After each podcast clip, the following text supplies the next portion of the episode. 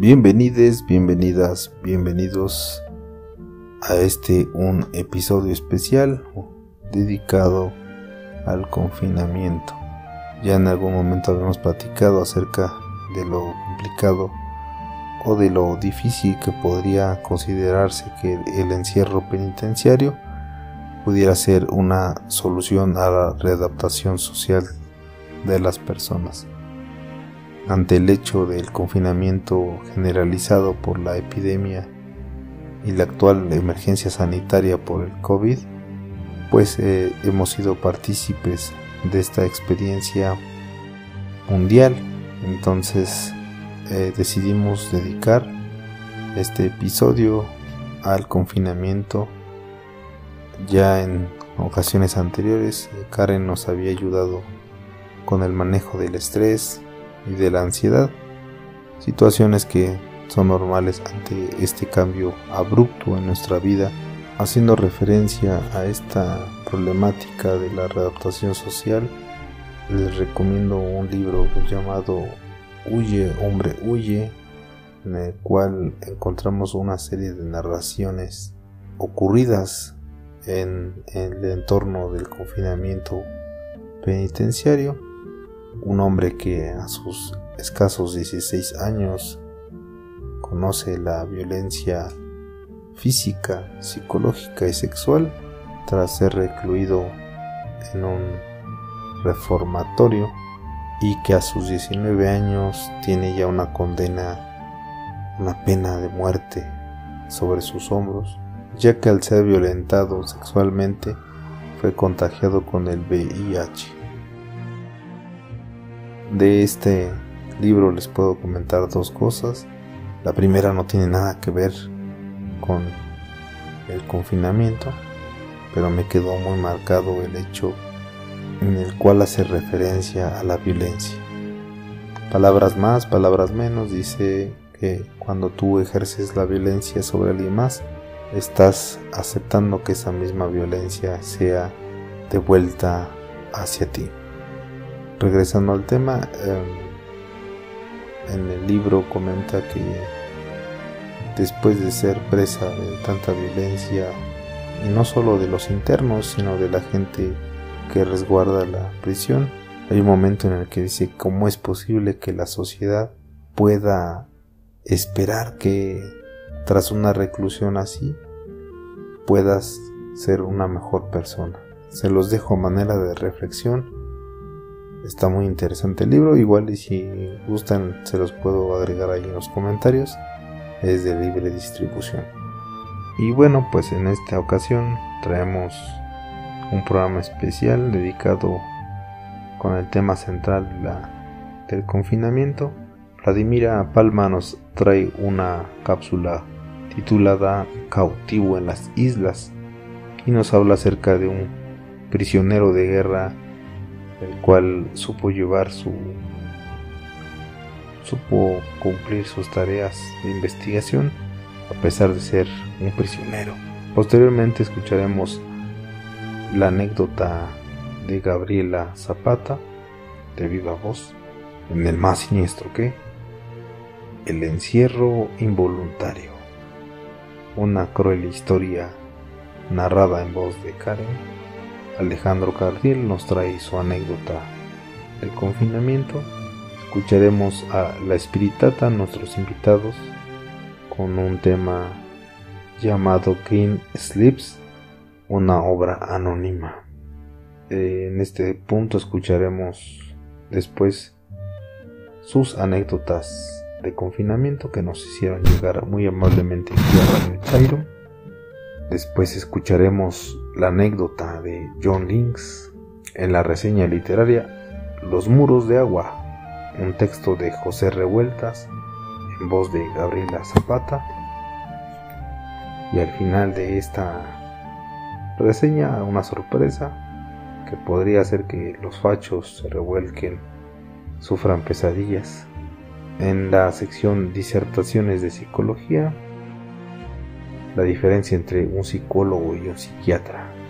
Encuentros en un 2x3, mitología del hecho constante en voz de Gabriela.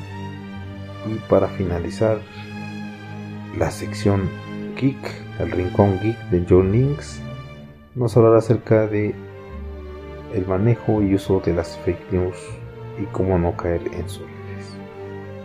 Y bueno, pues comenzamos.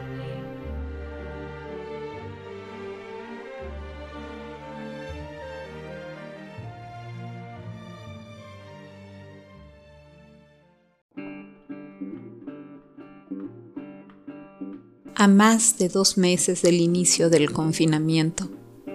¿Cuántos no añoramos a la familia que no podemos visitar? A los amigos con los que no nos podemos reunir y los lugares a los que no podemos viajar. ¿Cuántos no deseamos estar en el mar, quizás en una isla en medio de la nada, pero en la que pudiéramos disfrutar los hermosos amaneceres y las aún mejores puestas de sol? Soy Vladimira Palma, en Twitter me encuentran como arroba. Y en esta ocasión les platicaré de un prisionero de guerra cuyo cautiverio transcurrió justamente en un archipiélago paradisiaco del Pacífico Occidental durante los años que duró la Primera Guerra Mundial.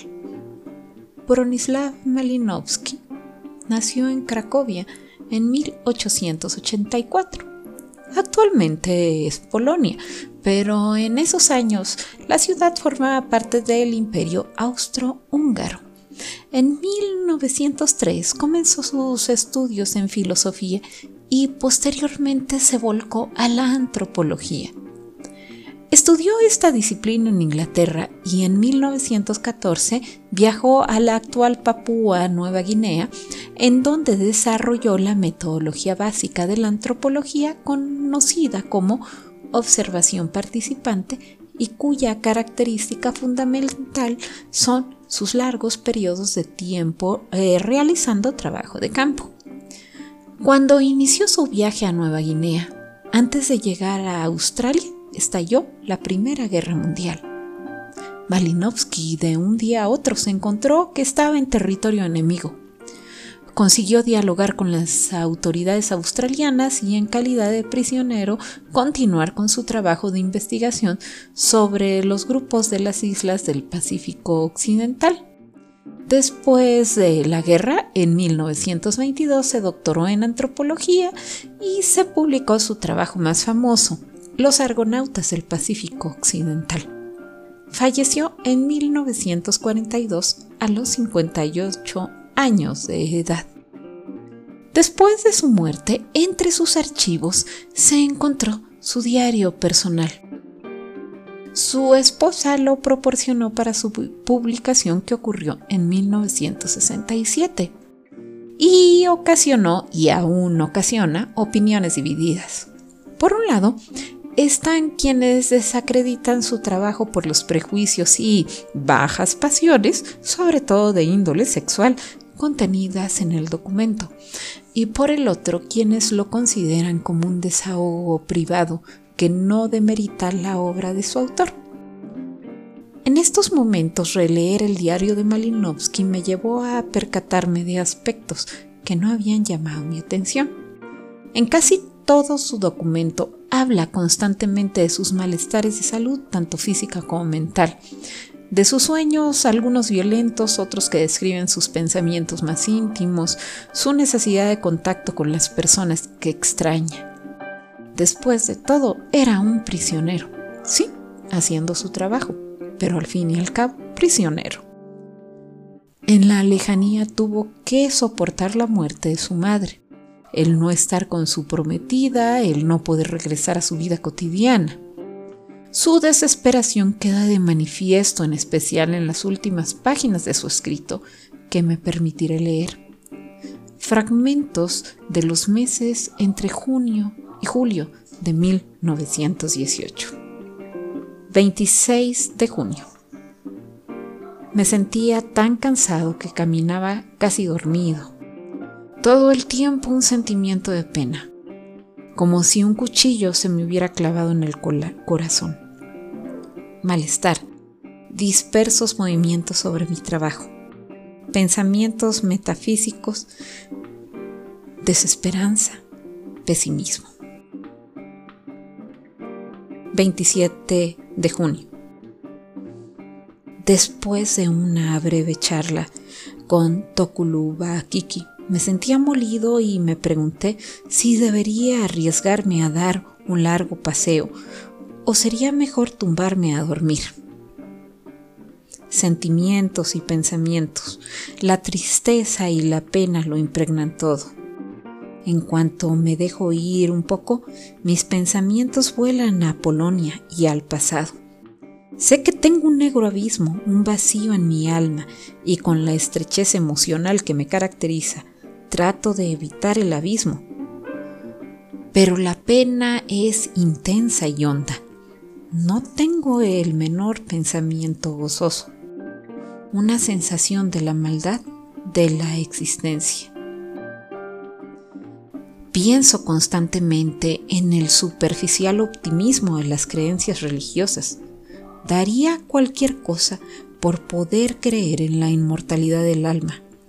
El terrible misterio que rodea la muerte de los seres queridos me resulta próximo.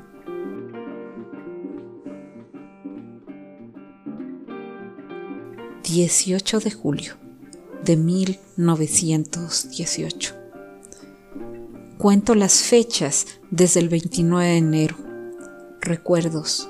Cracovia, el internado y Varsovia. Pienso.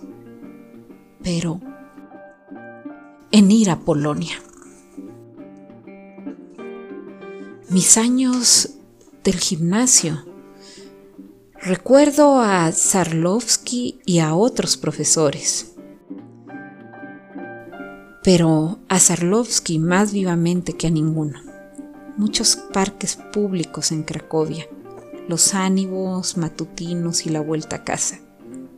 A veces puedo ver a mi madre aún viva con un suave sombrero gris y un vestido del mismo color o un vestido casero o uno negro, acompañado de un sombrero redondo de igual color. De nuevo, me asaltan estremecedores pensamientos, la muerte, un esqueleto, pensamientos naturalistas entretejidos con un dolor de corazón, una gran pena en el corazón. Mi propia muerte empieza a convertirse para mí en algo tremendamente real. Fuerte sensación de ir hacia mamá, unirme a ella en la nada, Recuerdo las incontables ocasiones en que yo mismo me separé de mi madre para estar solo, independiente, para evitar la sensación de ser mera parte de un todo. Furiosos pesares y sentimientos de culpa, nuestros últimos momentos en Londres. Las últimas palabras que mamá me hubiera dicho sobre sus sentimientos, miedos y esperanzas. Nunca me mostré abierto con ella, nunca se lo dije. Y ahora, de no ser por esta maldita guerra, le hubiera podido dar más de mí en mis cartas de lo que hubiera podido darle en persona. En ocasiones pienso de que se trata solo de la muerte de algo en mi interior. Mis ambiciones y apetitos tienen un fuerte mordiente en mí y me atan a la vida. Experimentaré alegría y felicidad y éxito y satisfacción en mi trabajo, pero todo ello carente ya de sentido. El mundo ha perdido color. Todos los tiernos sentimientos de mi infancia regresan ahora. Cuán profundamente se ha desvanecido todo de mi vida. Lo vivido por Malinowski nos puede llevar a pensar que el confinamiento no es sano para ningún ser humano, aunque tu prisión sea una isla paradisiaca. Sigue siendo un cautivo y las rejas de tu celda son las olas del mar.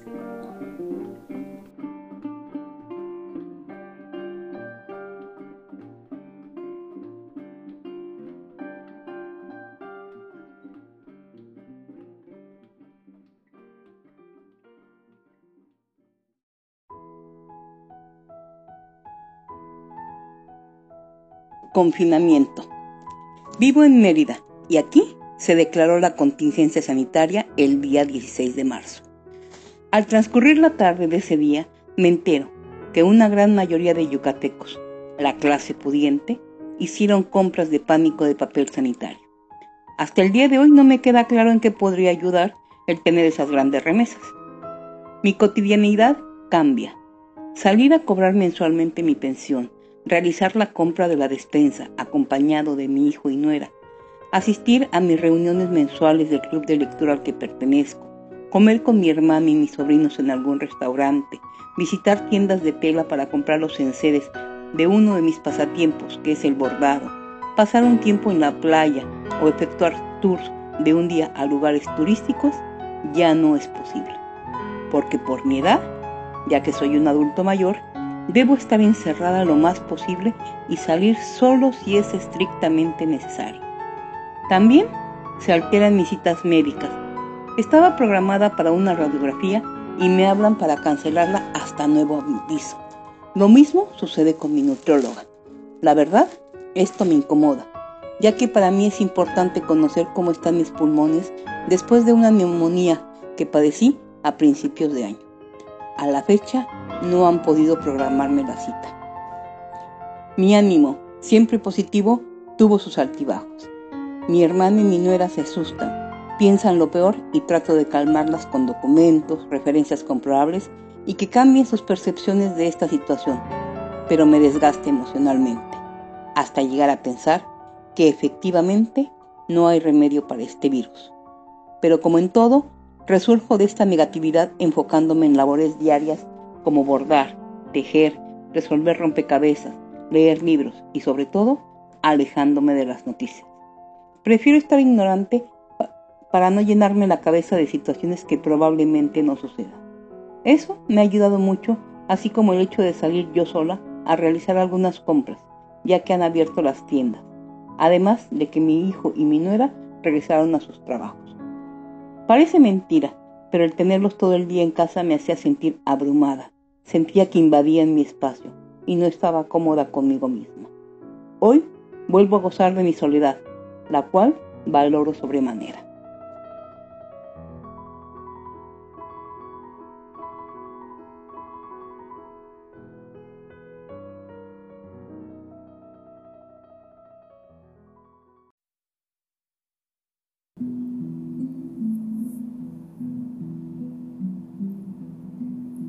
Buenos días, buenas tardes, buenas noches. Escuchas de Radio Chairo. Mi nombre es Karen Rodríguez. Me conocen como Katrina R en Twitter, arroba Karen Kiowa. En este especial de encierro, el más siniestro que se traslada a Guanajuato.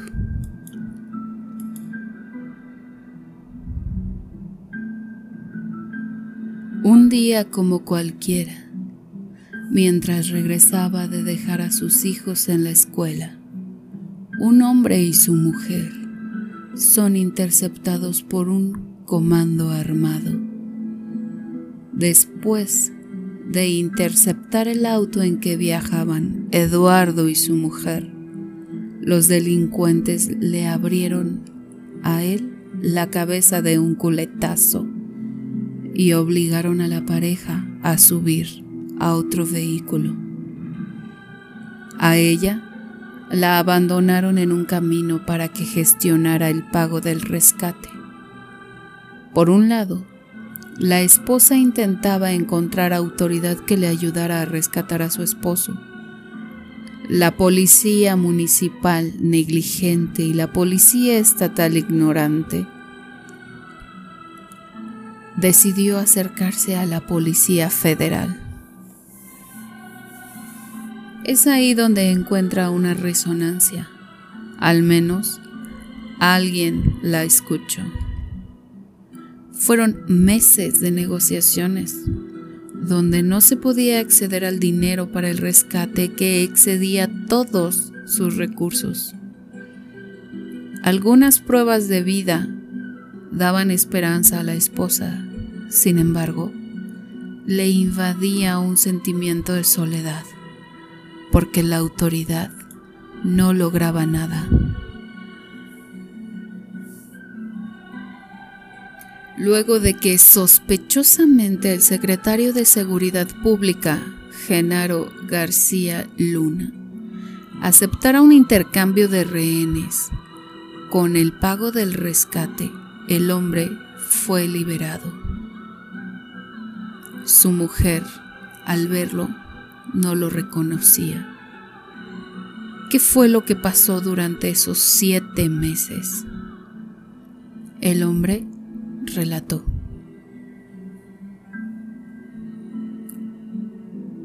Fui una de las víctimas de un extranjero que hizo muchísimo daño a la comunidad de San Miguel de Allende.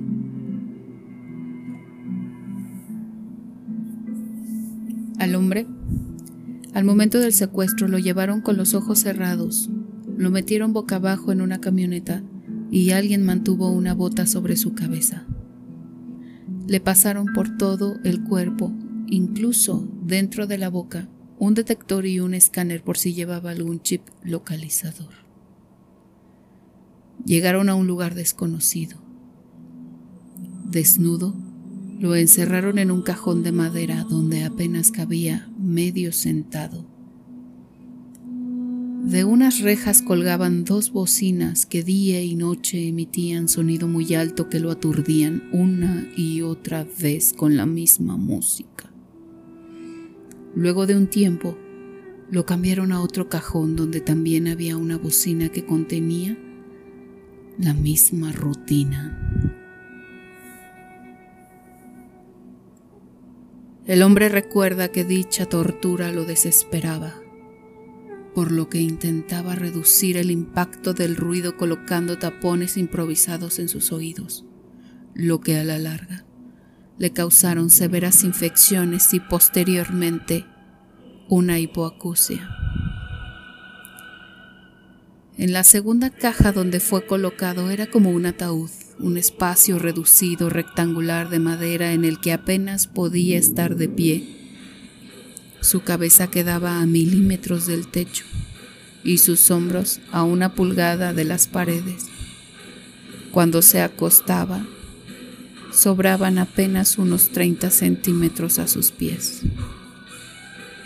Uno de los secuestradores, cuando iba a asomarse o entrar, le avisaba tocando dos veces. Entonces él debía colocarse una funda de almohada en la cabeza y voltearse hacia el lado contrario de la entrada.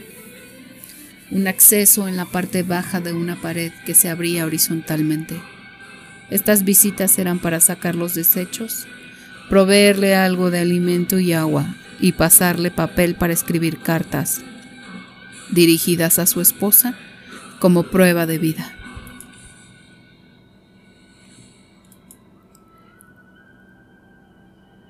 Toda la noche mantenían un foco encendido todo el tiempo, por lo que Eduardo ponía su rostro contra el suelo sucio del lugar para evitar la luz directa, por lo que adquirió una infección en los ojos.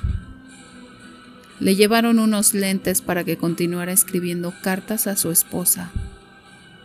Los secuestradores se comunicaban con él por escrito, a veces le daban un vaso de té de manzanilla, por lo que aliviaba su infección ocular con la bolsita de té. Aún le seguían golpeando, sin un patrón consistente. A veces entraban uno luego de que Eduardo se colocaba la funda y lo golpeaba fuertemente, o entraban dos a golpearlo sin clemencia lo seguían torturando física y psicológicamente. Incluso le dispararon en un muslo. Luego de herirlo gravemente intentaron curarle. Con poco entusiasmo y días después de esta herida, nuevamente fue herido en el brazo. El objetivo, quebrarlo moralmente. Un día lo pusieron boca abajo con las manos en la cadera. Le echaron alcohol y le pusieron unas tijeras de jardín y amenazaron con cortarle los dedos. Después de golpearlo, lo dejaron tirado. Finalmente lo dejaron salir. En un hospital decidió que quería que estos hombres fueran detenidos. Sin embargo, la policía le daba largas, lo ignoraba y, y sugirió que mejor dejara el país con su familia. Así fue, como luego de que Genaro García Luna y Felipe Calderón los ignoraran, la familia García Valseca se marchó del país.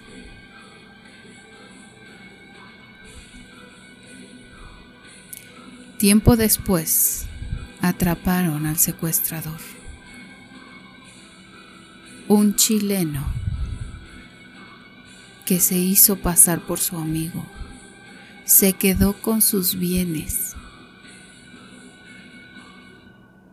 y fingió ser el intercambio entre el dinero y Eduardo. Pero a la policía no le interesa descubrir cuántas personas fueron secuestradas para pagar guerrillas en México y Sudamérica. A veces, a veces, la realidad, la realidad supera la ficción.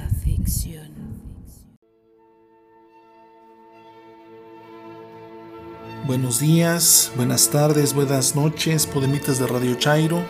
Mi nombre es Alejandro Cardiel y pueden encontrarme en Twitter como arroba alexcardiels. Mi anécdota sobre el encierro.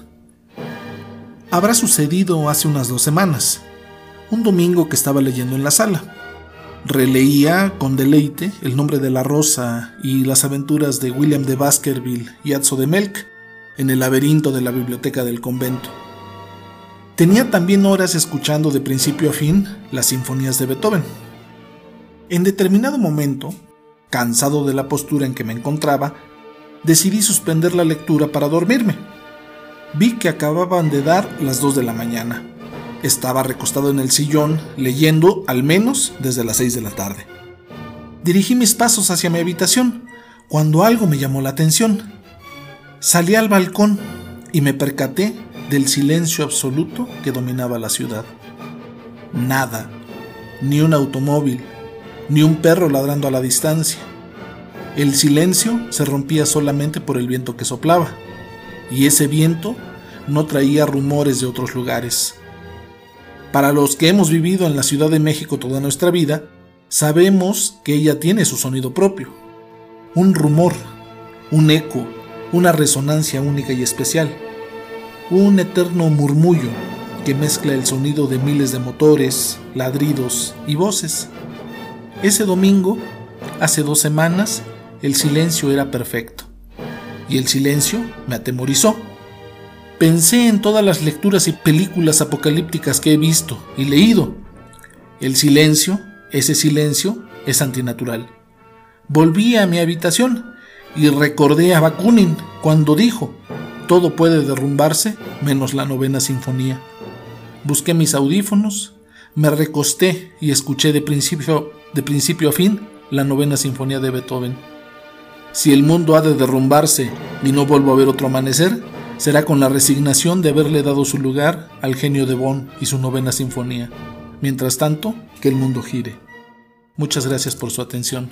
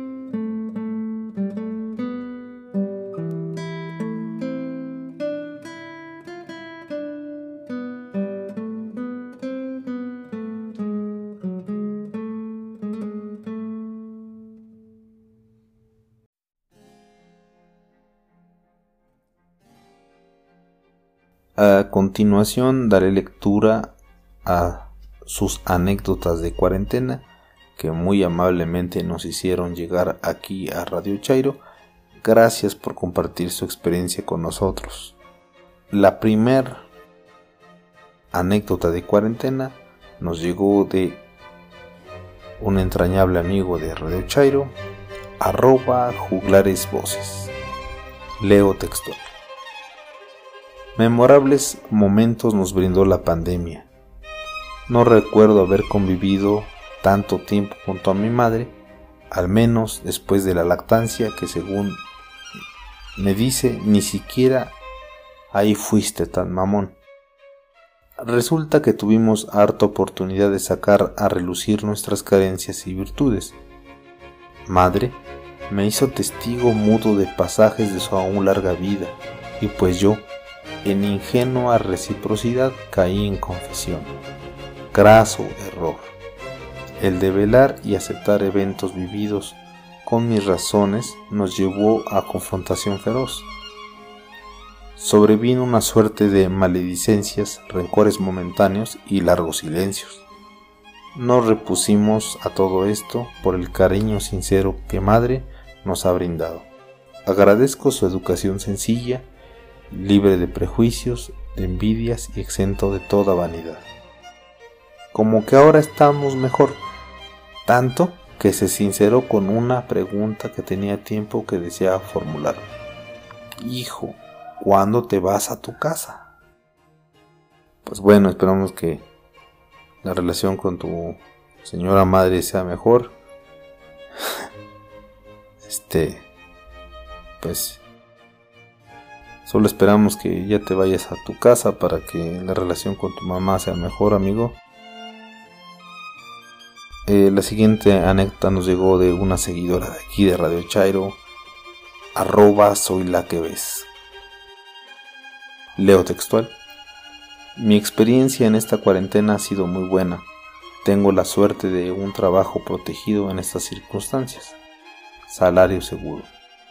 Tengo un hijo de 13 años y mi vida ha sido el trabajo, su escuela y las actividades recreativas por la tarde. Fines de semana con los abuelos, cines, plazas, parques, vacaciones en casa del pueblo, cursos de verano, semana de Pascua en retiros, etc siempre ocupados, siempre con algo que hacer. En este tiempo de solo estar en casa, nos ha vuelto más cariñosos el uno con el otro, más platicadores, vemos películas sin prisas y nos hemos quedado dormidos, no hay problema, podemos volver a verla sin que el tiempo nos presione. Comemos cuando queremos, al principio comíamos mucho, todo el día, pero este último mes ha disminuido el apetito considerablemente. Gracias a Dios nosotros estamos bien, creo que la nueva normalidad nos hará ver la vida diferente. Ya no prisas, ya no tanto tiempo en la calle, comer en casa y escucharlos. Esa es mi experiencia simple, diría bendecida y para bien, gracias por la oportunidad de compartirlo. Gracias por compartir tu experiencia de alguna manera han aprovechado el tiempo para lograr mayor convivencia en familia. Eh, la siguiente nos llegó. La siguiente anécdota es de arroba Molina, amigo de Twitter, por cierto. Con el COVID comprobé la afectación hacia la naturaleza. Vivo en una calle principal que atraviesa la ciudad de norte a sur, en una zona turística a la semana comencé a escuchar el canto de los pájaros a todas horas. Los árboles se veían más verdes. Al mes veía flores en las calles y las calles muy limpias. El aire se respiraba distinto. Al mes y medio te dabas cuenta que hay árboles frutales en las calles como níspero, guayabas e higo. Al sacar a mi perro alrededor de las 7 de la noche, todos los días veía muchos gatos en las calles pero no solo eso, me encontré con tlacuaches y cacomistles. Por un lado ya sufría el encierro, pero por otro lado disfrutaba ver videos de animales salvajes caminando por las calles de diversas partes del mundo. En casi toda la cuarentena hacía mis pedidos al mercado local, por teléfono y al supermercado y comida por las aplicaciones. Trabajar desde casa se aprovecha más el tiempo, creo que es algo que se debe de implementar más. He visto que en estos dos meses, he visto en estos dos meses más tele que la que vi en toda mi vida, pero he descubierto buen cine de varias partes del mundo. También acepto que por dos semanas seguidas me dio la locura de hacer compras por Amazon. Fue como algo impulsivo. Afortunadamente no topé las tarjetas de crédito. Hacer pedas virtuales con amigos que viven en diversas partes del mundo han sido divertidas y he conocido mucha gente agradable a la cual integramos a las videollamadas. Extraño mucho viajar ya que estaba acostumbrado a hacerlo por lo menos una vez al mes y acababa de regresar en enero de un viaje de tres semanas. Ya este es el cuarto mes sin poder, sin poder siquiera ir a algún balneario cercano.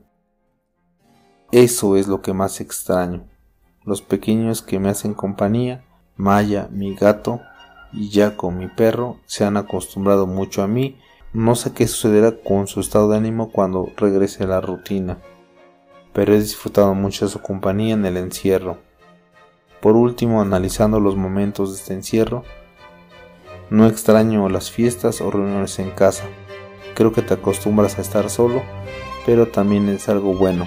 No me ha impedido socializar a través de las redes y te acercas más a las amistades de años que por la distancia casi ya no tenías contacto. Realmente deseo que nada vuelva a ser igual, que sea mejor de lo que vivimos. Excelente pues bien manejado el, el tema del encierro. La siguiente anécdota es una anécdota anónima. A más de dos meses de encierro, cada vez es más constante escuchar el llanto de mi hermana. Se encierra, desaparece en el día y cuando sale tiene buena cara ante todos. Es evidente que quiere que escuche que llore, pero yo me pongo mis audífonos y con música a todo volumen trato de ignorar. Si quiero conservar algo de salud mental, debo de entender que su depresión no está en mis manos. Este encierro ha sacado a flote los monstruos que se tienen guardados y en ocasiones me lleva a pensar si no es preferible el contagio. Interesante, interesante perspectiva. Y para finalizar, eh, leeré la última de las aportaciones que nos llegaron de arroba guauyolot. Saludo con mucho respeto a todos los integrantes de este bello y fructífero proyecto llamado Radio Chairo.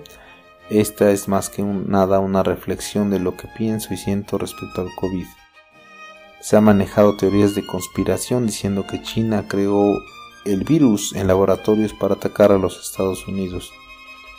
Se ha dicho incluso que Bill Gates financió la creación del virus otros dicen que este fue creado para acabar con la mitad de la población, ya que según esto somos muchos ya en este planeta y los recursos naturales se están acabando. En fin, hay teorías por doquier y de hecho hay gente que piensa que esto del virus es falso y que el gobierno nos está mintiendo. Más allá de las teorías conspiratorias hay una realidad que es muy palpable la naturaleza ha seguido su curso como lo ha hecho por millones de años y al menos a mí me ha, me ha hecho comprender que nosotros necesitamos más de la naturaleza que ella de nosotros. Viendo cómo los ríos se han limpiado e incluso partes del mundo, los animales salvajes llegan a los pueblos, siento que el único virus que sobra en este planeta es el hombre. Como humanidad hemos desarmonizado el equilibrio de la madre tierra y hemos antepuesto nuestros intereses materiales. Después de mucho encierro hubo gente que buscaba la naturaleza y deseamos ser parte integral de este mundo nuevamente. El COVID nos trajo el alto que necesitábamos para tener una introspección con nosotros y la relación que tenemos con los demás y el mundo. Espero que esta pandemia nos haga mejores humanos y podamos sentir y entender que si no asumimos la responsabilidad de cuidar este bello planeta, un virus podría acabar con nosotros u otro virus. Bueno, pues eh, muchas gracias por, participar a toda la comunidad de Radio Chairo en Twitter. Gracias. En general leo que aprecian la naturaleza, creo que es interesante este punto y que han, encontrado cómo sobrellevar el encierro. Hay algunos que pues no tenemos o sufrimos ansiedad, depresión, eh, problemas para dormir, problemas con el alimento. En fin, solo espero que la nueva normalidad encuentre a mejores humanos, que seamos solidarios, partícipes y coadyuvantes. Gracias.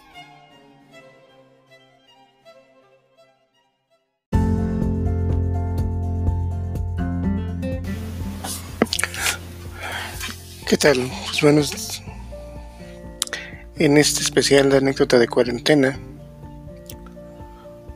toca contarles alguna de las que pasaron en estos ya casi tres meses, creo, de jornada de a distancia, de picos de pandemia, etcétera. Pues bien, eh, en parte nosotros en casa vivimos mm, un cambio total de paradigmas porque bueno, aunque en mi trabajo mucho se hacía remoto, no siempre era posible hacerlo desde casa y para la familia el adaptarse a un nuevo modo de trabajo y de estudio también fue algo, un gran reto.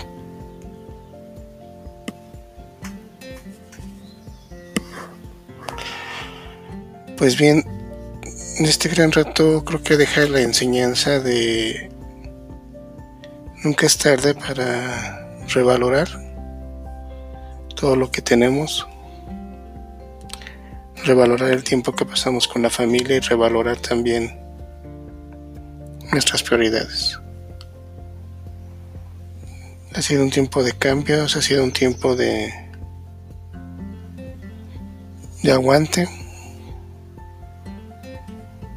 porque obviamente hay cosas que teníamos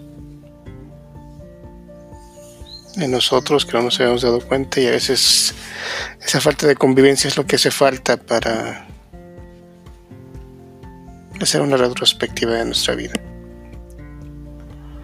Así bien, pues la experiencia que nos deja esta anécdota de cuarentena es no cerrarnos al cambio, valorar lo que tenemos y lo que podemos perder. Y sobre todo, buscar mucho la comunicación entre la gente que nos rodea.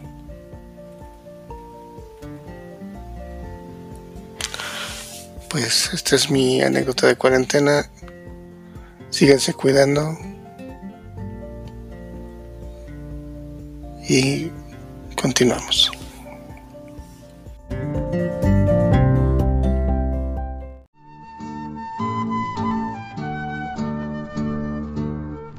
Hola, mi nombre es Gabriela, Gaby para los cuates y no cuates.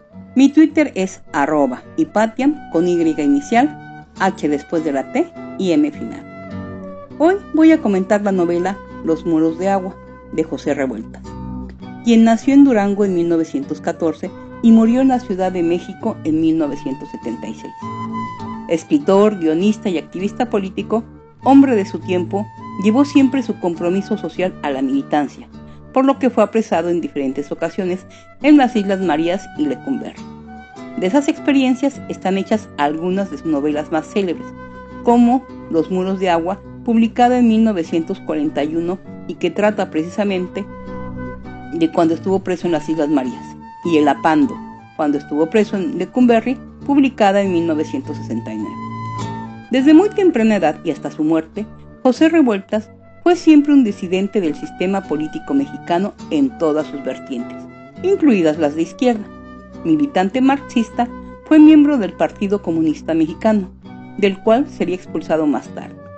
Luego fundaría la Liga Leninista Espartaco, de la cual también sería expulsado podríamos afirmar que José Revueltas no veía en el marxismo una fe, sino un instrumento de liberación social. Los muros de agua. ¿A qué lugar podría ser? El reloj amarillo de la torre, los árboles, aparecieron como un rompecabezas, como unas de tarjetas desarticuladas. Y luego todo quedó oscuro, impenetrable y silencioso dentro del carro, cuya puerta sonó como un ruido de cadena. Más tarde ya no eran sino los edificios de la ciudad, entrevistos por la estrecha claraboya, edificios de erigida ceniza, rectos, unitarios, pues ya no había esquinas y todo se había tornado un muro, una calle sola y larga, cargada de infinito. ¿A dónde? ¿Con qué rumbo? Si al menos pudieran adivinarse el sentido, la orientación, pero el carro iba de izquierda a derecha.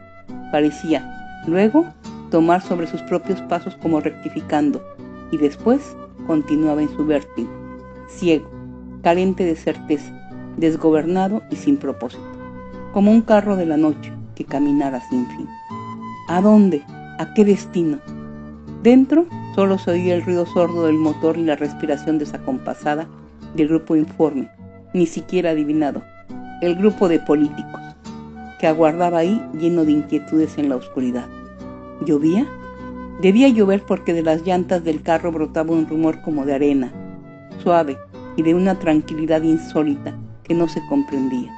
Un rumor acariciante y lleno de consuelo. Bastaba oírlo con atención para que todo el resto, la oscuridad, las torturas, el peligro, se olvidase. En las tardes de llovizna ligera, cuando llueve con sol y pagan los avaros, se dice, la tierra comienza a despedir un olor fresco, un olor vegetal de cortezas jóvenes y tallos vigorosos. Entonces, los automóviles de la ciudad caminan más despacio, voluptuosamente, y de sus neumáticos surge un ruido favorable, descansado, inactivo y dulce. Es el rumor del agua viajera, sin fango, sin malos propósitos, que baja de las nubes inocentes con el solo fin de dar más luz a la ciudad y acentuar sus tonos claros, sus imposibles cercanías. Sin embargo, cuando la llovizna juvenil se transforma en aguacero, en alguno de esos aguaceros violentos, roncos, que revuelven el paisaje y lo enturbian de amarillo con su barro y con las pisadas sucias de sus mil transeúntes, cuando eso ocurre, entonces el rumor de los neumáticos sobre el pavimento degenera en chapoteo, la suavidad y la blandura pierden ligereza, se asiste a un ruido lóbrego como de enfermedades y desgracias, y el alma vuelve aprensiva, taciturna, como si del inminente cielo fuese a descender un mensaje final e inapelable. Dentro del carro. Por eso, el rumor no podía tomarse hoy sino como un invento, como una fantasía, como algo que estaba ahí contrariando al destino, desafiando a la fatalidad, oponiéndose a la ya prevista trayectoria, una trayectoria de postigo cerrado, de horizontes prisioneros, donde no se imaginaba siquiera la esperanza, el anhelo no tenía sitio y únicamente latiendo estaban el miedo y el rencor. La realidad, como un fardo pesado, era más violenta que cualquier ensueño. De pronto, el rumor suave, el rumor tranquilo, monótono, se transformó. Ya por la estrecha claraboya podía verse solo una mancha inexpresiva y sin estrella. Y abajo, en los neumáticos, había nacido un tacto misterioso que palpaba la superficie brusca y desconocida, el agua espesa, el sitio desolado por el fango, hollado por la soledad de las cosas lejanas. ¿Dónde se encontraban? ¿Habían dejado la ciudad? ¿Estaban fuera de donde yo sé y en qué sitio? La primera voz que rasgó el silencio lo rasgó, en efecto, porque era un silencio de tejidos, de espesos mantos. Fue la de Rosario. Se oyó como algo que rompía ese cordel tenso de la angustia, ese vacío terrible donde no cabían siquiera las respiraciones. ¿A dónde nos llevan? dijo, emitiendo las primeras, las anheladas ondas vivas de lo primero humano que se oía. Sin embargo, todos, al mismo tiempo, temblaron. Precisamente un temblor de las piernas y de las gargantas, una sustancia que se derramaba por el cuerpo, enfriándolo y calentándolo a la vez. ¿A dónde? ¿A dónde? Sí. Ernesto sintió como aquellas palabras le habían caído hasta el vientre, resonando, como si se tratase de una caja acústica. ¿A dónde? Y la voz pegaba en un tambor medroso repitiendo y dejando caer en el cuerpo la sustancia febril, cálida y fría, que estorbaba en la garganta y hacía de la lengua un cuerpo rasposo, grande, torpe. ¿A dónde? ¿A dónde? Van a matarnos, pensó, pero enseguida, no, es imposible. En la oscuridad del carro, ahora sí completa sin resquicios, se oyeron los movimientos gruesos, abultados, del sargento que protestaba por aquella pregunta indebida. Luego, inimaginablemente, el golpe. Cállese, vieja hija de tal, a Rosario. Una corriente metálica que sabía a hierro, a materias oxidadas, atravesó la vena de los prisioneros. Era el miedo. No podía verse nada. El sargento era del tamaño de las tinieblas y todos se encogieron, esquivando las cabezas como si una mano plural fuese a caerles encima desde luego. Después respiraron fuerte, sin detenerse, a la carrera, como a punto de llorar. Era, quizá, un llanto inverso, un llanto hacia las entrañas, hacia esas otras tinieblas interiores donde las lágrimas, acaso, no harían tanto daño. El sargento rasgueó la caja de cerillos y después de una chispa azul pudo verse aquel rostro desencajado, tenebroso, que trataba de imponer su dominio. Las mejillas le colgaban a ambos lados y los ojos miraban en torno como perseguido y, al mismo tiempo, capaces de perseguir tenazmente hasta la locura. Miserable, pensó Ernesto apretando los dientes. Pero como contrabalanceando el adjetivo, apuntó la certeza terrible.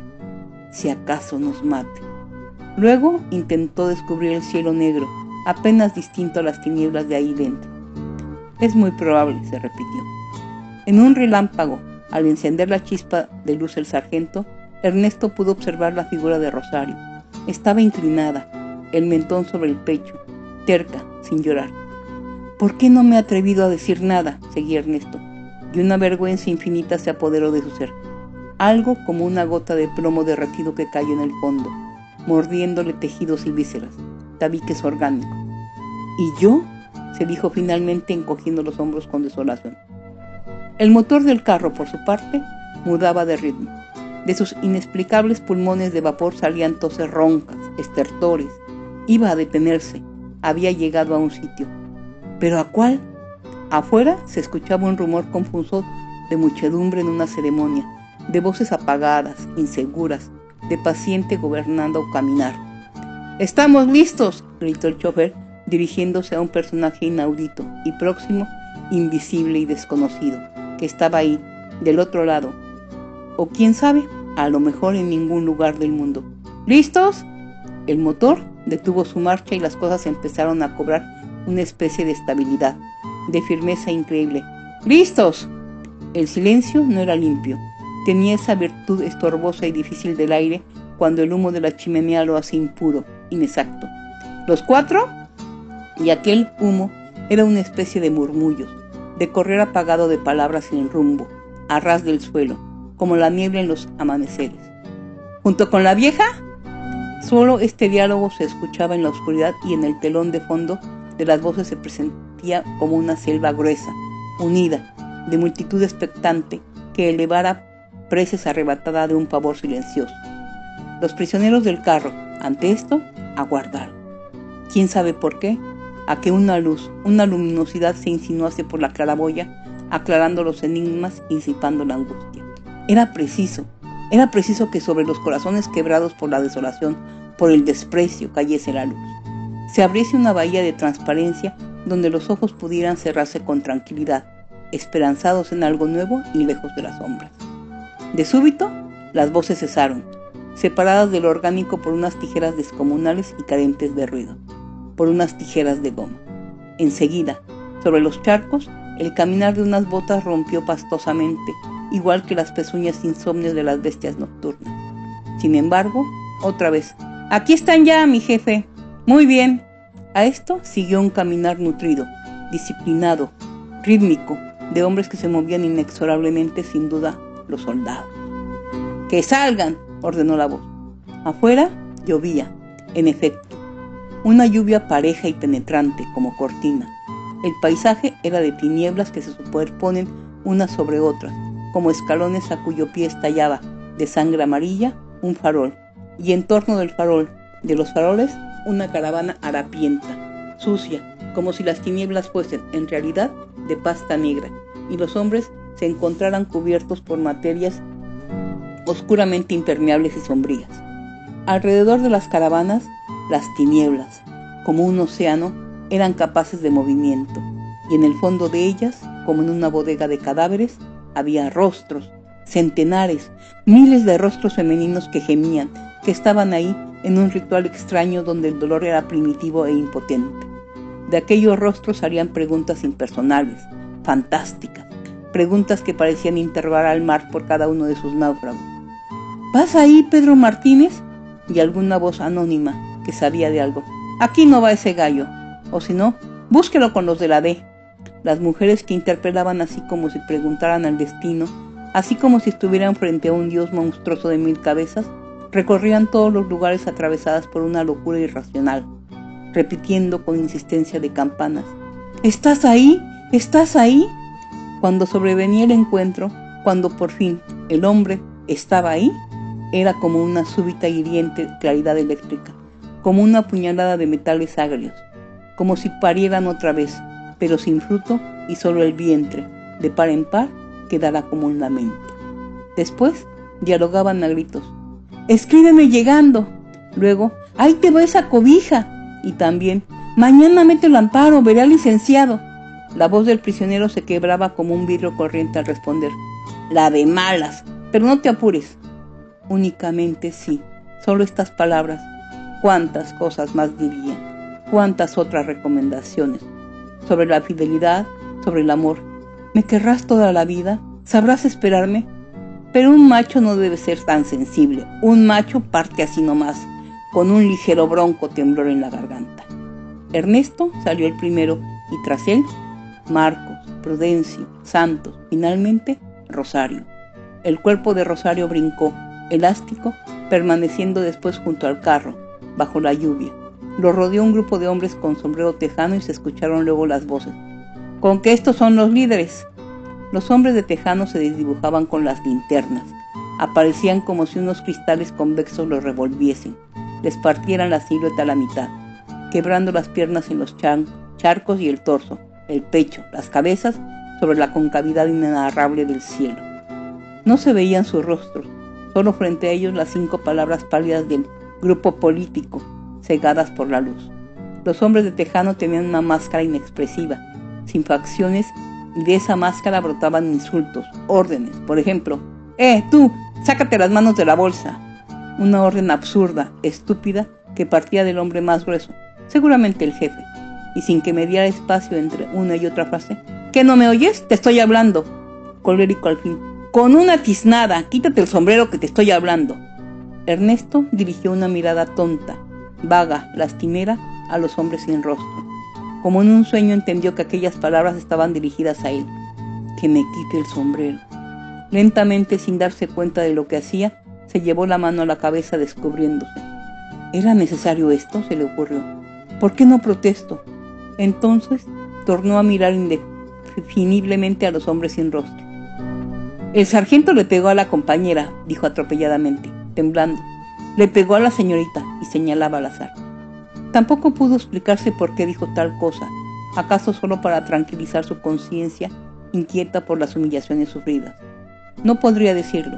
Su cerebro estaba amortiguado como un vaho de irrealidad, en que bailaba una idea también vaga, soñolienta, tan inofensiva que parecía referirse solo al sueño, al deseo de recostarse y dormir, descansar. ¿Nos matarán? Preguntóse y entonces comprendió que esa idea vaga, soñolienta, era la de la muerte.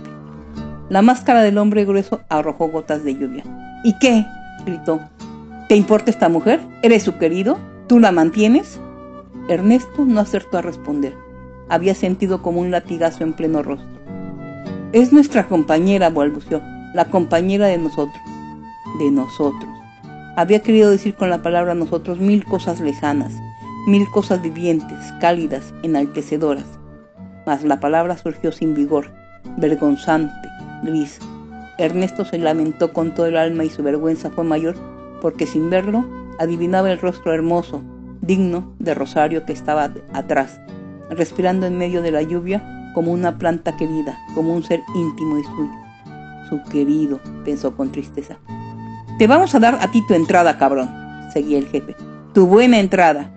Entonces Ernesto experimentó unos deseos enormes de dormir, de estar echado donde fuese en el barrio mismo.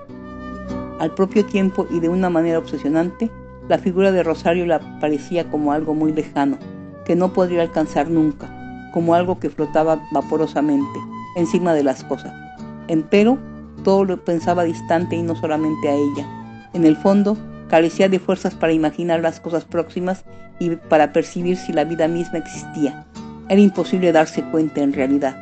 Todo estaba envuelto en la confusión, en el silencio, aunque al mismo tiempo los hechos aparecían precisos y el transcurrir del tiempo era extraordinariamente sustantivo, individual, como si la vida se observase con otros ojos pedidos en préstamo a una persona espantosamente despierta.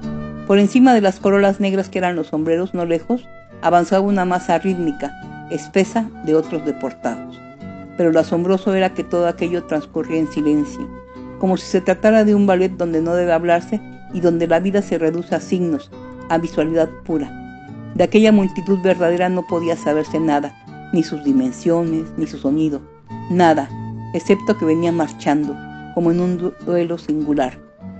Las linternas que estaban con los cinco prisioneros, las linternas que hacían del rostro de Rosario una figura exaltada, de líneas puras y ojos fulgurantes, giraron de pronto para caer sobre una vía de ferrocarril donde aparecieron los carros caja, rojos oscuros, claveteados de tablas, como cuando se transportan animales. A ellos se dirigía la caravana y de súbito cobró el aspecto de una tribu mística, dirigida por alguien a un punto de castigo, oscuro. Una tribu. Una tribu arrancada de cuajo a los valles bíblicos, a lo permanente, a lo estable y que llevaba a cuestas materialmente su vida. Sí, porque cada hombre cargaba con un fardo inverosímil, cazuelas, sartenes, cucharas, colchones y sobre la cabeza dos o tres sombreros superpuestos como una vieja pirámide del Valle Mexicano. Empezaron a subir sin ruido todavía. El ruido era un elemento tácitamente desterrado, que no se imaginaba en medio de todo aquello, tan solemne. Sin embargo, del primer carro partió un gemido, tímido al principio. Se trataba de un gemido que parecía salir del pecho de un niño, pero que salía, al contrario, del pecho de un hombre. Su área se iba agrandando en las tinieblas como si en la mitad de aquel estanque que era el aire hubiese caído una piedra mas al revés de cualquier piedra en un estanque, esos círculos del llanto se acentuaban, ganaban claridad, penetraban por los oídos para detenerse en la garganta como un nudo, como un grueso obstáculo. Por fin, de ahí salían palabras. No me lleven, por Dios, por Dios, mis jefecitos. Era un hombre, una voz de hombre. La linterna del jefe no se hizo esperar para caer sobre el carro de donde partían los gritos. Su círculo de luz subía y bajaba, revisando a tiempo que la propia exclamación brutal. ¡Callen a ese hijo de la tiznada! La orden rebotó en el viento hasta llegar a los esbirros diligentes, negros, que estaban junto al carro caja. Por un segundo aún la queja se escuchó, pero inmediatamente fue suplantada por algunas cosas bruscas que ocurrían allí dentro, por algunos movimientos radicales, sin misericordia, que la dejaron asfixiada como bajo una montaña de trapos. Santos, Ernesto, Prudencio, Marcos, comprendiendo, inclinaron la cabeza. Rosario porrumpió en sollozo. El agua resbalaba sobre sus cabezas, deteniéndose en las cejas y parecía entonces como que las frentes lloraban y unas lágrimas remotas, colectivas, viniesen a juntarse ahí en los rostros. Los cinco hacían un grupo triste, pobre. Marcos, con los ojos interrogantes, el minuto aquel colgando de los hombros, cual si fuese el minuto más espeso y negro de su vida. Prudencio, anguloso, sin expresión. Rosario, como desnuda bajo el agua. Y Ernesto, y Santo. La irrealidad del mundo se agravó entonces. Unos algodones sonámbulos de sueño les taparon los oídos para que las voces llegaran sin relación, desconectadas de la tierra. No, señores. ¿Señores? ¿De dónde podía salir tanta urbanidad? Ahí en ese instante sin equilibrio, en ese instante desnudo. No estaban autorizados los periodistas a permanecer. Le rogamos, luego la voz de una vieja. Dispense, y se interrumpía. ¿No era en la cuerda Julián? Un jovencito él. Aquí van muchos jovencitos, y no por buenos. Después, el silencio. ¿Qué iba a ocurrir? ¿A dónde terminaría la jornada de espanto? ¿Bajo qué cielo? Los cinco camaradas se miraron a los ojos. Se había acercado la hora de partir. Aquí finalizamos el primer capítulo de esta cruda y veraz novela de una realidad vivida por el autor. Los invito a leerla completa. Si tienen alguna sugerencia o recomendación, envíenla y trataré de complacerlos. Gracias.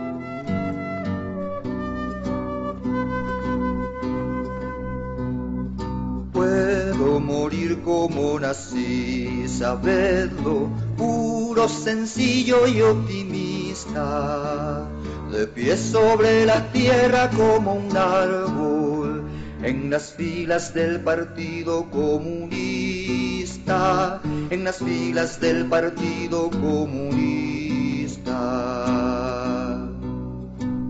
Abrí sobre la tarde mi ventana me sentí un diestro paisajista.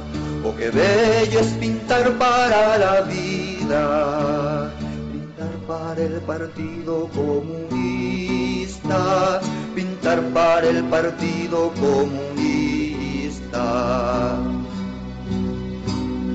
Aquel que amasa sangre entre las nubes, el criminal es sádico el será aplastado en el mañana limpio por el limpio partido comunista, por el limpio partido comunista. Yo quiero que mi sangre fluya fácil, siempre ya la primera vista. Puedo equivocarme, compañeros. Mi amor es del Partido Comunista. Mi amor es del Partido Comunista. Puedo morir como nací, saberlo, puro, sencillo y optimista de pie sobre la tierra como un árbol, en las filas del Partido Comunista, en las filas del Partido Comunista.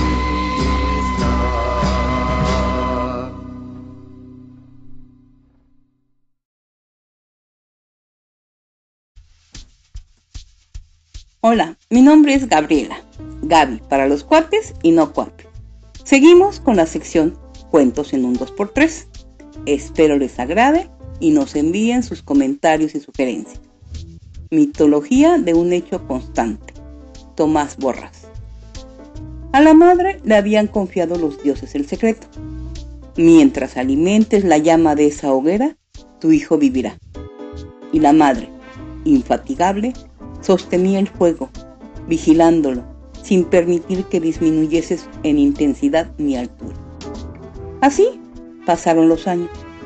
La madre, arrodillada ante el lar, veía cómo las aspas alargaban sus alegres brazos escarlata, garantía de la vitalidad de su hijo. Sin dormirse, hora tras hora, agregaba al montón caliente nuevos troncos, en vela de su hermosa calentura. Un día, por la puerta abierta que daba a los campos, entró una joven blanca y sonriente, hermosa, de paso seguro y ojos que miraban con gozo y fe al porvenir.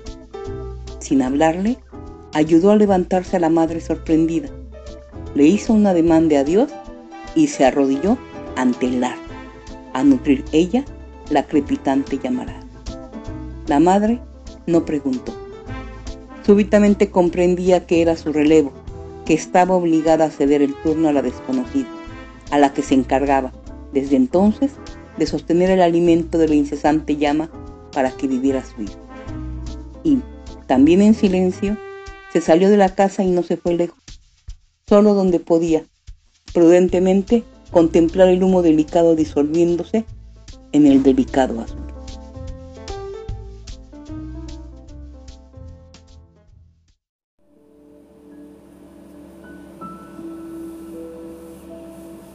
Buenos días, buenas tardes, buenas noches, escuchas de Radio Chairo. Mi nombre es Karen Rodríguez, me conocen como Katrina R en Twitter, arroba Karen Kiowa. En esta ocasión, nuestro segundo episodio sobre disertaciones de psicología, hablaremos de la diferencia entre psiquiatra o psicólogo.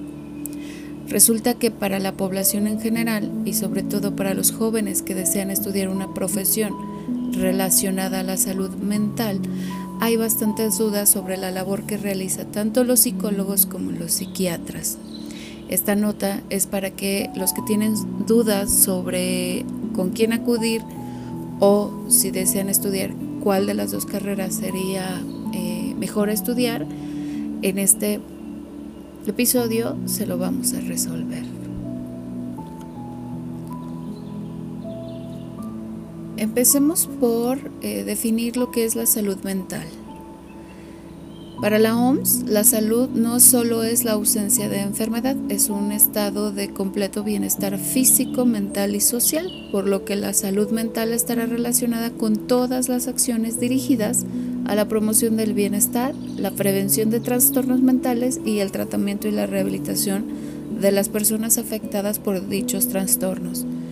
Desde esta definición, la promoción de la salud mental estará a cargo de cualquier profesional del área de la salud, desde médicos generales, neurólogos, incluyendo profesionales paramédicos como enfermeras, trabajadores sociales, psicólogos y psiquiatras.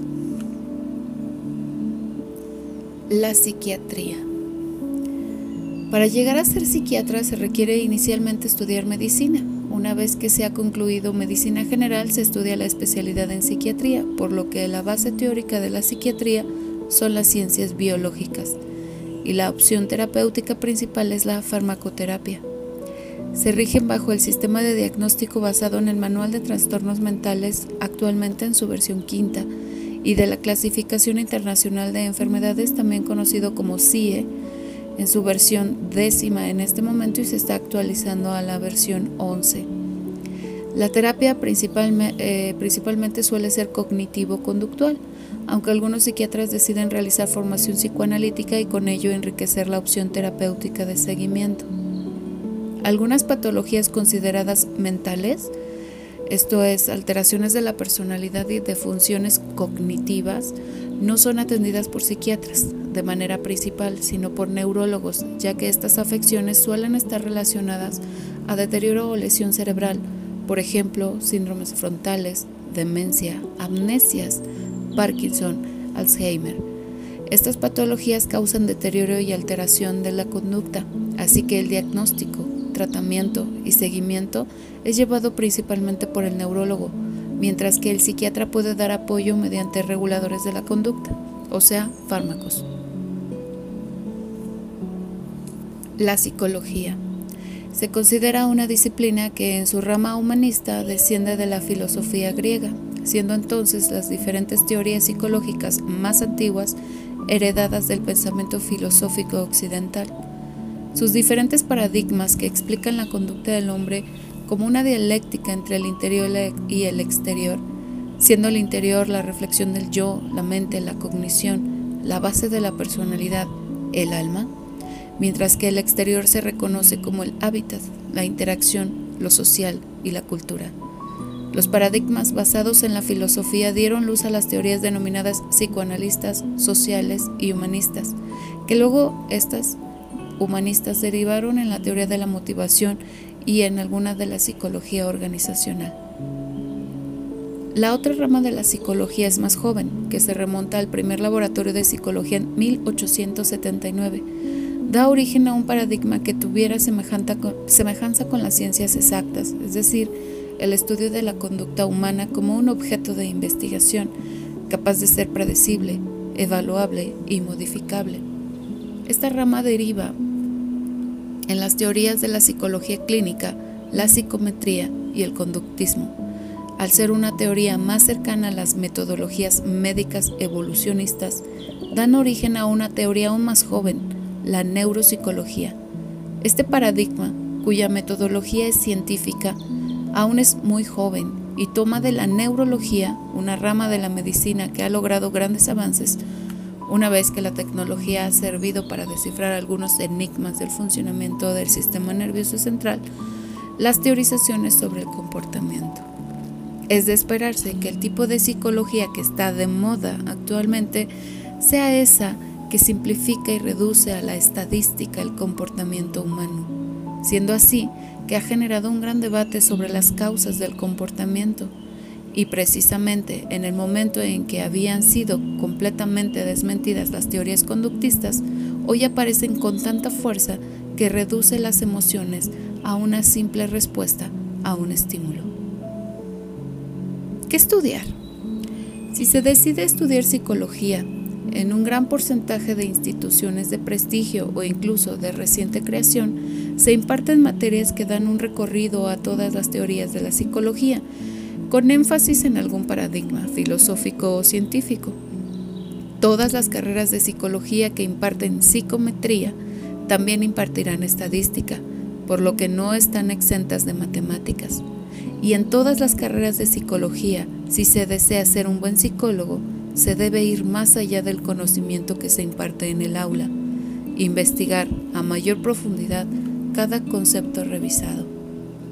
Si deseas ser psiquiatra, debes iniciar la carrera de medicina. ¿Con quién acudir? Si tienes algún malestar emocional y deseas acudir a terapia, o alguien que conoces lo requiere, debes considerar lo siguiente. 1 ¿Qué tan grave o urgente es esta necesidad? Si la persona o tú presentan comportamientos que afectan el desarrollo personal, la interacción con los más cercanos o comprometen la seguridad física, afecta su desempeño escolar o laboral, debe acudirse con el psiquiatra. Es decir, los síntomas son graves. Debe ser evaluado por el médico psiquiatra y establecer la prioridad de manejo, psicofármaco o terapia en el caso de estar iniciando con estos síntomas, llevar con ellos unos meses y darse cuenta que se caen estas conductas de manera cíclica, pasan unas semanas y aparentemente desaparecen, pero vuelven a aparecer unas semanas posteriores, un malestar que afecta el sueño, los deseos, incrementa la irritabilidad y causa frustración, entonces se puede acudir primero al psicólogo. ¿Qué tipo de terapia? Si se inicia tratamiento con el médico psiquiatra, este establece el plan de tratamiento. Si se desea acudir a terapia psicológica, se debe considerar que el psicólogo esté titulado y cuente con cédula profesional, que éste no sea ni familiar ni conocido por la familia. Obviamente tampoco un amigo. El tipo de teoría que maneje debe darte confianza, así como un trato respetuoso y cordial debe establecer desde la concertación de la cita día, hora y costo y respetarlo. Al final de la primera sesión debe establecer la forma en que trabajarán en el futuro, los horarios, las ocasiones por semana que se verán y el costo, así como las reglas de trabajo. Debe sospechar si es demasiado amigable, demasiado cercano, agresivo, si parece desinteresado o si decide que no te preocupes, ya veremos qué hacer y cuánto te cobro. Recuerda que tienes derecho a decir no si no te da confianza. Si en la entrevista habla más de su persona y no te permite hablar, o si al final sientes que saliste peor de como llegaste. No te esperes, puedes abandonar a ese terapeuta y buscar algún otro más. Espero que estos consejos te ayuden. Cualquier duda puedes enviarnos pregunta al TL de Radio Chairo en Twitter o a mi Twitter personal. Hasta pronto.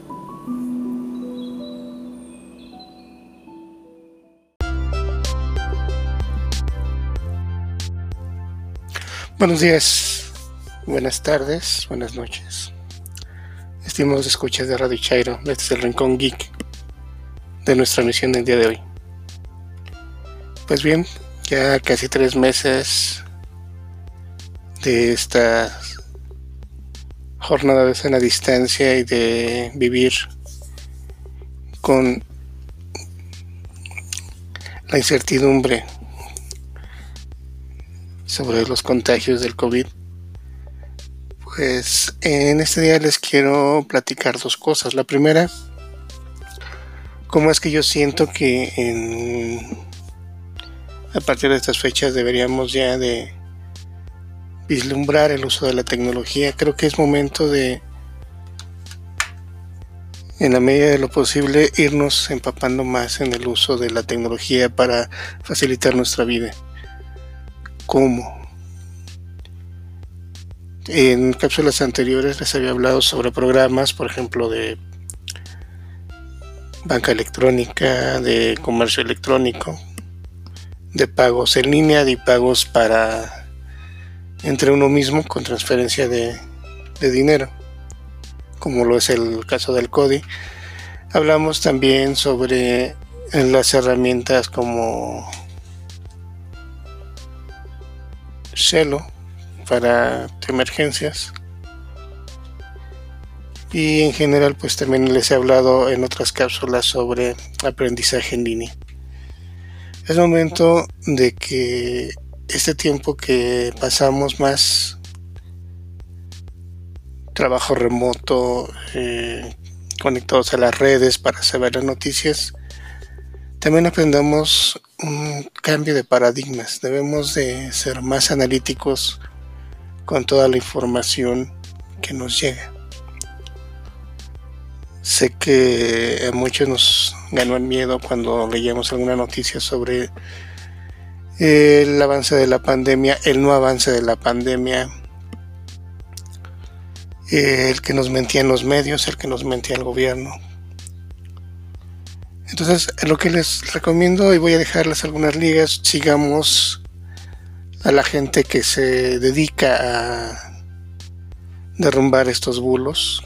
Bulos es una palabra más usada por los españoles, pero a mí me gusta mucho usarla porque realmente es eso, son bulos, son mentiras, rumores que se van propagando en las redes sociales y que muchas veces se, basan o se fundamentan en que lo dijo un científico reconocido, especialista en no sé qué campo de la medicina, de la tecnología de lo que sea.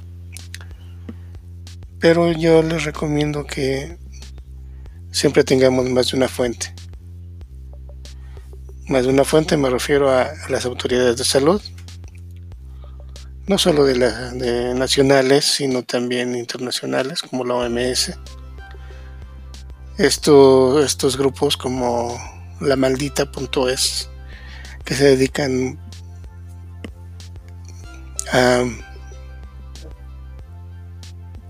desmentir todo este tipo de fake news, de fake news aunque ellos dicen que lo que rompen es la cadena de la desinformación y es eso, rompamos la cadena de la desinformación porque si lo hacemos vamos a tener más tranquilidad en nuestras vidas, vamos a darle tranquilidad a la gente que nos rodea porque pues van a dejar de creer en, ese tipo de situaciones que parecieran de repente tan inocentes como decir que la mascarilla nos quita la individualidad, como que nos enmudece para expresar nuestras opiniones, hasta el hecho de que poblaciones enteras se han negado a una sanitización eh, en sus calles pensando que lo que hacen es infectarlos con el COVID o coronavirus como se le conoce. Por eso es importante, como les comento, que hagamos este ejercicio de leer más, informarnos más con nuestras autoridades locales, con nuestras autoridades federales o nacionales y nuestras autoridades internacionales. Hay mucha información, hay muchas pláticas, hay muchas explicaciones. Así que creo que es momento de romper ese paradigma y romper la cadena desinformativa.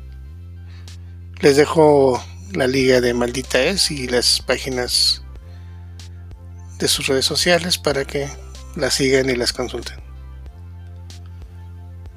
Y ahora el segundo punto es una recomendación.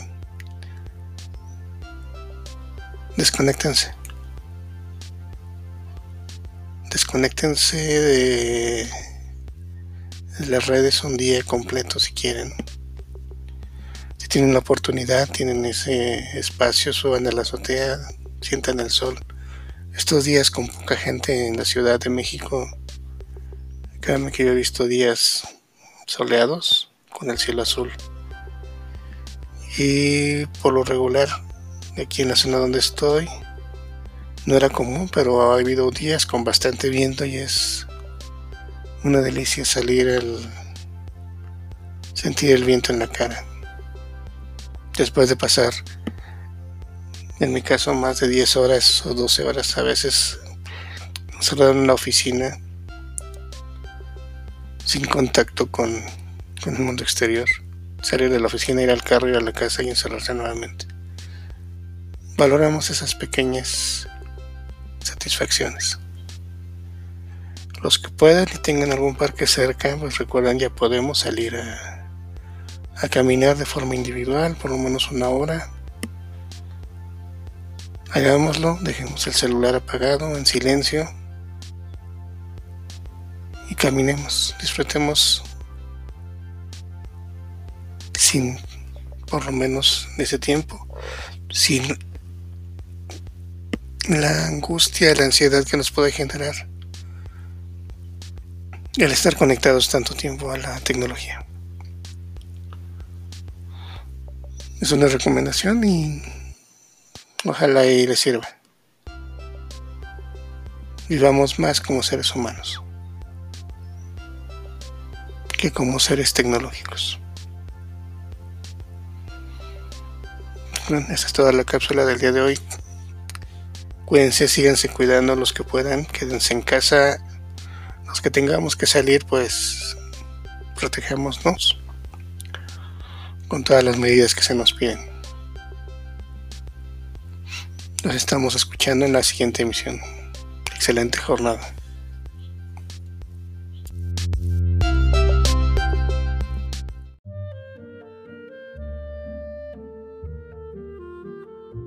Esto fue todo por esta emisión. Muchas gracias por sintonizarnos. Agradezco su escucha y espero que me puedan ayudar a compartir este podcast. Como siempre agradecemos sus comentarios y sugerencias. En Twitter nos localizan en arroba Radio Chairo. Y ya para finalizar me gustaría solo recomendarles dos películas acerca del encierro.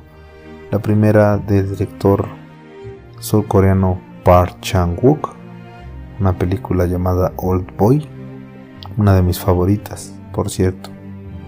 Y de Martin Scorsese, de Shooter Island, como siempre, mi consejo personal, hagan el amor y no la guerra.